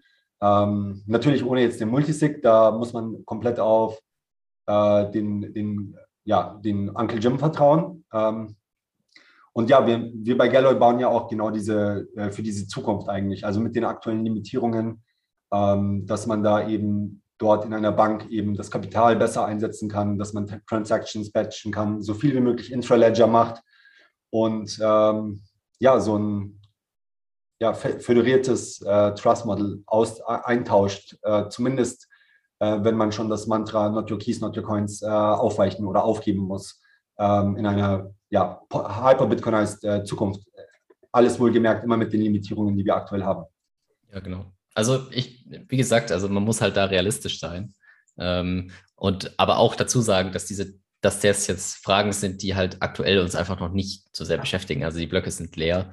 Und äh, natürlich, wenn jetzt von heute auf morgen alle auf einmal Bitcoin benutzen müssten, dann ja, aber äh, das ist ja, das ist ja so unwahrscheinlich, sondern es wird halt immer weiter hochgehen und die Technologie wird sich verbessern und die Bandbreiten werden sich verbessern und die äh, Prozessorleistung wird sich verbessern und so weiter und die, die Technologie wird sich weiterentwickeln, es werden immer mehr Leute dazukommen und da muss man schauen. Ja, wichtig ist halt nur, man darf nicht diesen, die, den Leuten auf den Leim geben, die halt sagen, okay, hier ist ein Problem, deshalb benutze jetzt meinen Shitcoin, weil der kann es auch nicht, das ist das Problem, die kann es halt auch nicht besser. Also das ist halt die einzige relevante Frage, die du stellen musst, welche, welche Wahl hast du denn? Und äh, dann musst du deine Entscheidung treffen. Ja. Aber man darf natürlich auch nicht blauäugig sein und dann sagen, oh, äh, alle werden äh, munter hunderte äh, Transaktionen machen äh, on-chain in, in, in, in 20 Jahren und jeder wird hunderte On-Chain-Transaktionen machen. Das ist halt nicht so. Ja? Also ist sehr unwahrscheinlich, dass das passieren wird. Genau.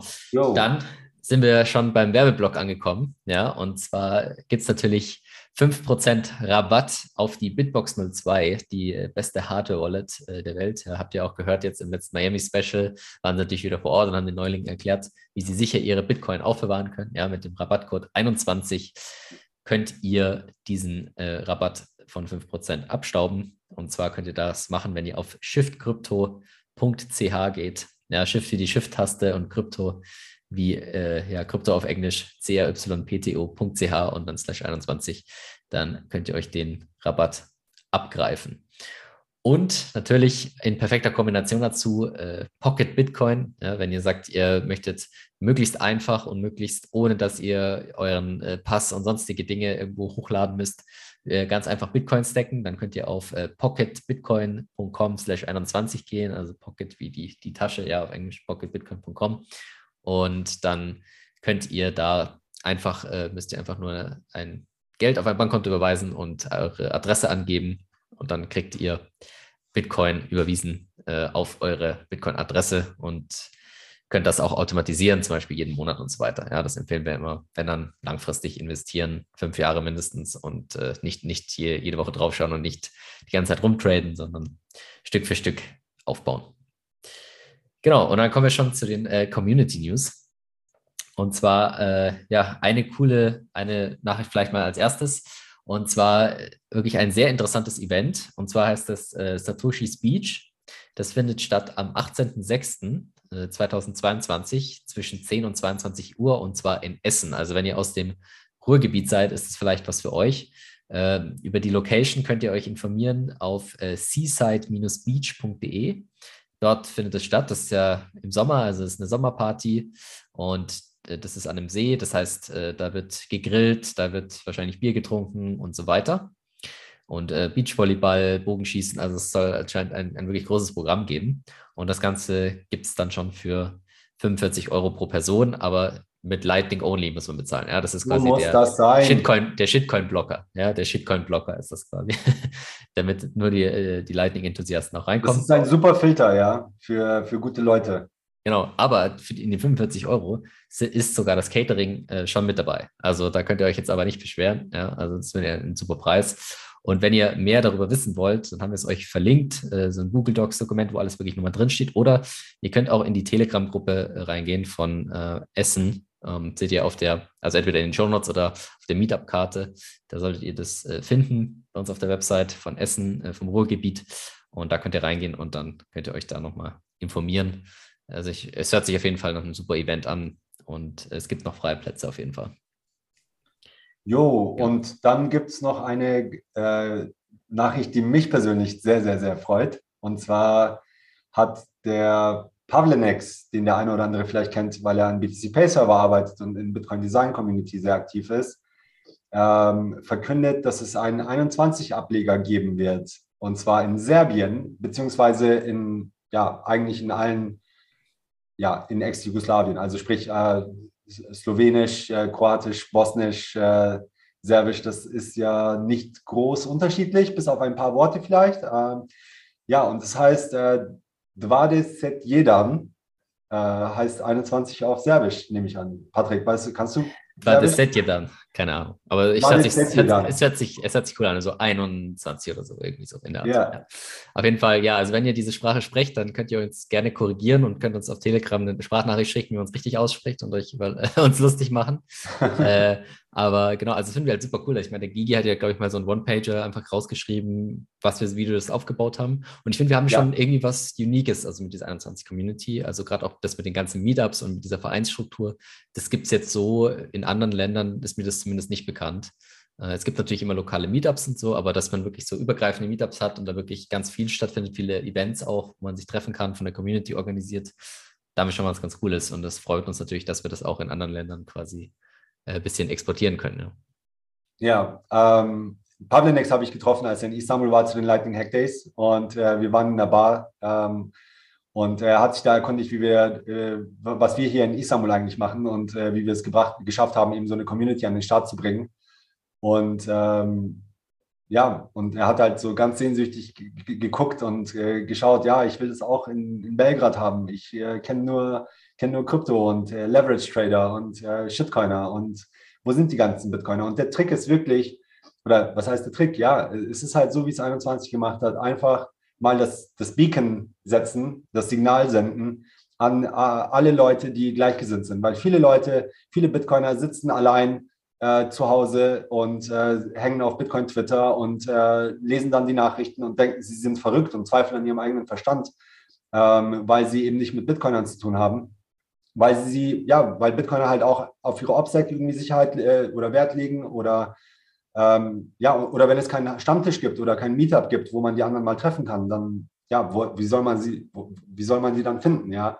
Aber eben, ja, wenn man anfängt, einfach mal so ein Meetup zu machen, einfach auf meetup.com setzen, Bitcoin only ähm, und regel, regelmäßig vielleicht noch einen Podcast obendrauf und ähm, am besten Content machen, der eben tatsächlich jetzt nicht für Beginner, äh, für Anfänger ist, sondern eben für die Leute, die, mit denen man auf einer Wellenlänge ist, äh, die sich für die gleichen News interessieren ähm, und jetzt nicht irgendwie ähm, ja, Anfängerthemen, sondern äh, einfach mal oben einsteigen und gleich, Gleichgesinnte finden ähm, und einfach mal, ja, damit man mehr Power hat, weil man kann all das, was es dafür braucht, eben was 21 auch macht, nicht alleine schaffen.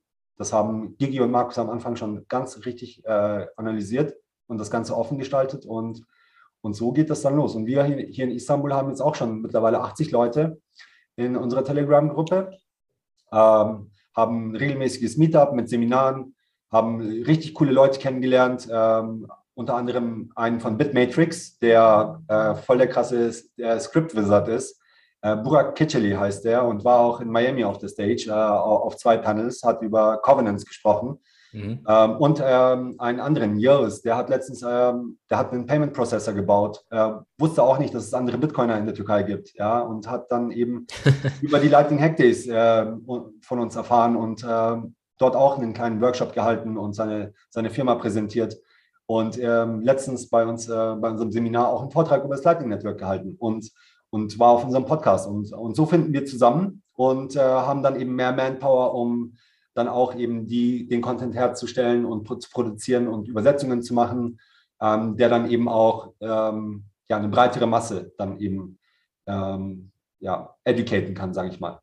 Genau, also immer auf jeden Fall mehr davon, wenn ihr andere Sprachen sprecht, schaut halt auch mal vielleicht, ob ihr was in eurer Sprache, ihr müsst ja auch gar nicht da wohnen, aber dass ihr einfach mal das äh, in einer eurer Sprache vielleicht an den Start bringt. Das würde uns natürlich sehr freuen. Für uns gibt es natürlich massive Unterstützung.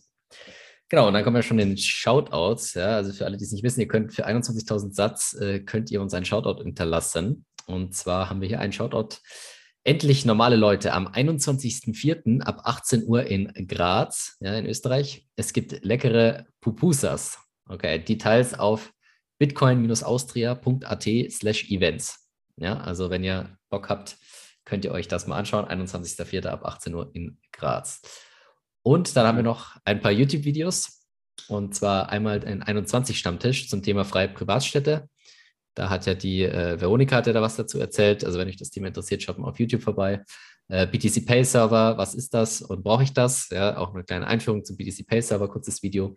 Immer ein, Genau. Und ein inspirierendes Jack Mellers Video von der Bitcoin 22 Konferenz äh, in Miami könnt ihr euch äh, angucken. Welches Video ist das? Ist das das, das er gestaged hat, äh, um in äh, Miami so zu tun, als würde schon jeder Laden äh, in den USA jetzt Bitcoin akzeptieren? Ja, also jetzt nicht noch lästern, ja, das haben wir jetzt schon diskutiert. Äh, genau, und äh, jetzt kommen wir mal zu den Technik-News vielleicht. Fangen wir vielleicht mal mit dem Musik 2 an. Also wer das nicht kennt, Musik 2 ist ja ein neues Multisig-Protokoll, was von, ja, sagen wir mal, Blockstream vor allem Jonas Nick und so, äh, vorgeschlagen wurde. Da gab es auch schon mal ein Interview dazu, ist schon lange her, glaube ich schon anderthalb Jahre oder so, wo wir das mal gemacht haben. Da sieht man einfach, dass diese Sachen lange brauchen und die haben jetzt ein BIP, also ein Bitcoin Improvement Proposal vorgeschlagen, mit dem man diese Multisignatur äh, einfacher machen kann auf äh, Taproot, dass man quasi alles in eine in eine Signatur reinpackt und dadurch massiv äh, Platz spart auf der Blockchain. Also wenn ihr Kryptografen seid, Mathematiker, vielleicht findet ihr es ja interessant, wie das Ganze ablaufen kann mit den Schnorr-Signaturen. Und ja, jetzt gehen die ersten Diskussionen los. Also bis man das tatsächlich verwenden kann, wird wahrscheinlich noch einige Zeit dauern.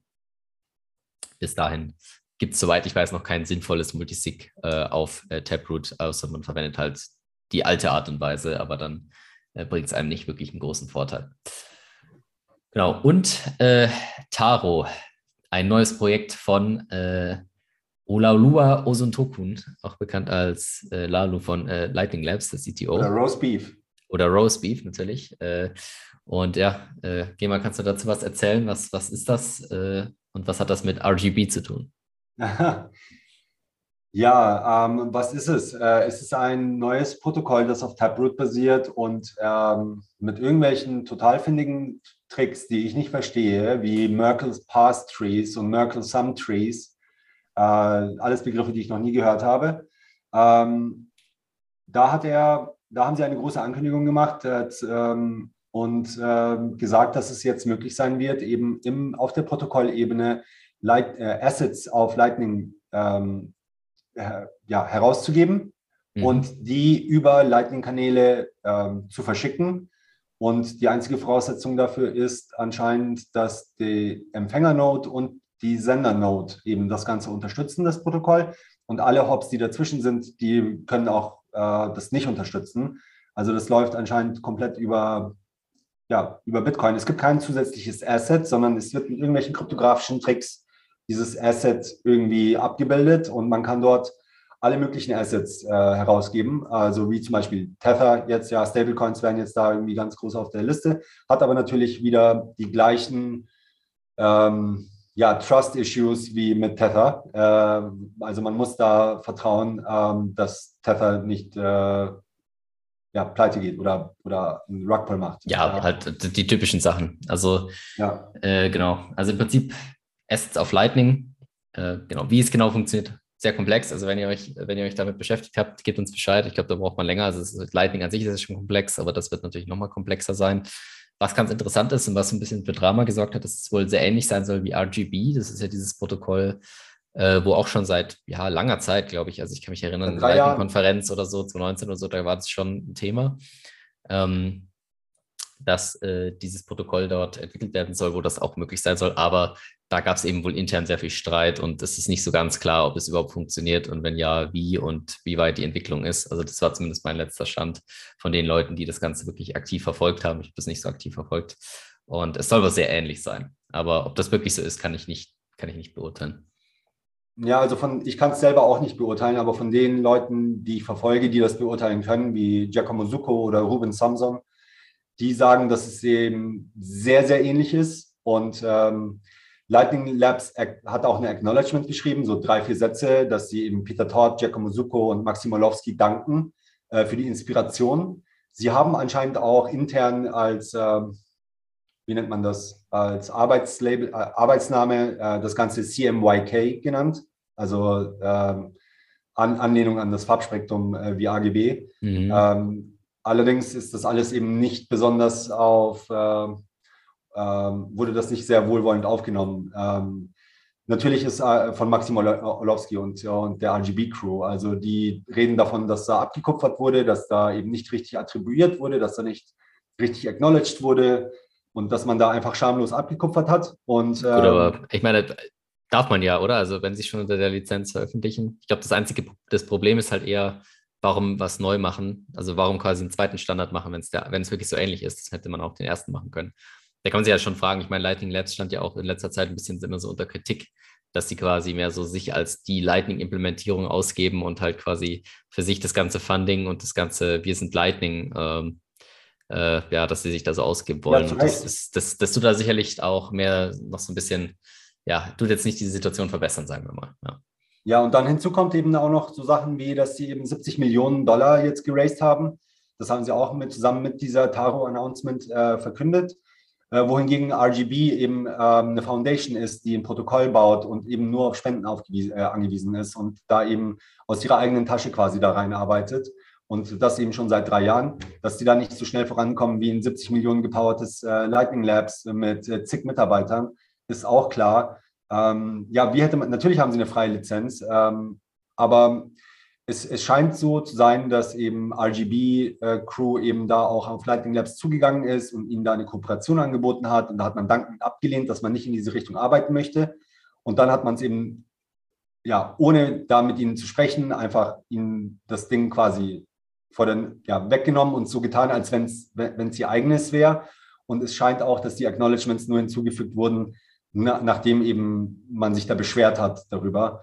Ähm, also das ist, natürlich kann man das machen, aber es ist halt scheiße ähm, und, ja. und nicht gerade die feine Art und äh, zeugt jetzt nicht gerade von Kooperation oder von, ähm, ja, von Kollegial Kollegialität im Free and Open Source.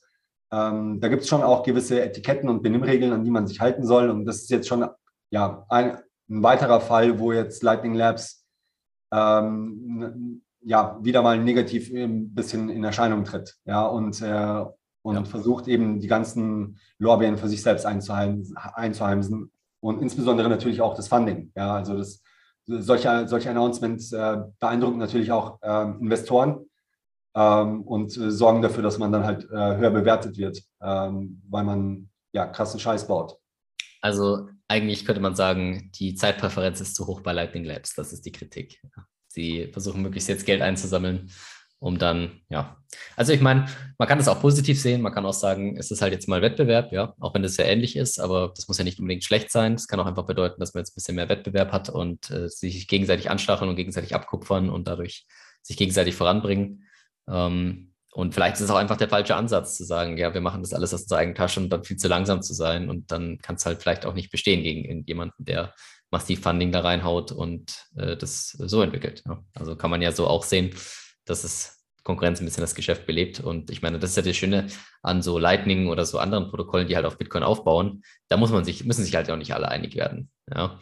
Sondern du kannst dann auch manchmal Sachen ein bisschen anders machen. Und es muss nicht einen Konsens von allen geben und man kann sich da ein bisschen differenzieren, worauf man Wert legt und äh, da ein bisschen weiterentwickeln. Bitcoin, äh, die Base Layer betrifft das zumindest nicht, ja, dieser Beef. Ja, wir werden am Ende def definitiv davon profitieren. Ja, ähm, und, und, mehr, wenn mehr, mehrere Leute, wenn zwei Teams daran arbeiten, ähm, da äh, Assets auf Lightning zu bringen, als wenn das nur ein Team macht. Ja, klar. Äh, ich meine, in, in, einem Jahr ist es wahrscheinlich alles vergessen. Wäre halt nur schön. Jetzt, jetzt haben sich halt so ein bisschen die negativen. Ja, da muss man auf jeden Fall aufpassen. Wenn es sich jetzt noch häuft, dann muss man, muss man sich überlegen, vielleicht, dass man wechselt zu einer anderen Implementierung oder ob man das dann unterstützen möchte oder nicht. Muss man sich dann überlegen. Jo. Genau, top. Dann äh, sind wir auch schon ja, fast durch von heute, äh, fast durch für heute. Äh, wir haben noch ein, äh, ja, das Outro für euch. Das ist vielleicht noch ganz interessant. Da geht es um die äh, Janet Yellen, die hat einen, äh, ja, hat gesprochen eigentlich im Prinzip über Bitcoin und wie sich Bitcoin auswirken wird auf die ja, Dezentralisierung und auf die ja, auch auf, vielleicht auf den US-Dollar könnte man sagen. Also eigentlich sehr interessant. Äh, könnt ihr auf jeden Fall mal reinhören ins Outro. Und ansonsten natürlich, äh, gebt uns eine Bewertung äh, auf Spotify. Ja, ganz einfach. Ihr müsst nur auf Spotify gehen. Wenn ihr da unseren Podcast hört, einfach äh, fünf Sterne auswählen und OK drücken. Bei Apple auch, ja, ihr müsst auch keine Bewertung, also keine Wörter schreiben, sondern es reicht, die Sterne auszuwählen. Wir freuen uns aber natürlich auch immer über Feedback und könnt ihr natürlich auch in der Telegram-Gruppe machen. Ihr könnt natürlich auch äh, Podcasting 2.0, wenn ihr nicht wisst, was das ist, hört euch die Folge darüber an. Ähm, Value for Value könnt ihr uns äh, in so einer Podcasting 2.0 App äh, abonnieren und uns äh, Sets streamen. Und das kriegen wir dann auf unsere Notes. Und genau, stapelt weiter Satz, lasst eure Notes laufen, ja, solange ihr noch könnt, solange ihr keine Gigabyte-Blöcke habt. Öffnet eure Lightning-Channel, solange genau, ihr noch könnt. Solange es noch möglich ist, damit ihr nicht rausgepreist wird. Und äh, dann hören wir uns beim nächsten Mal. Ciao, ciao. Ciao. Most recently, new technology has raised the possibility of reduced reliance on centralized intermediaries like banks and credit card companies. In 2008, a person or group of people using the pseudonym Satoshi Nakamoto proposed a decentralized peer to peer system for making and processing payments. A key challenge in digital payments is to prevent the same assets from being spent twice. The Bitcoin white paper proposed a novel method for validating transactions using cryptography that addressed the so called double spend problem.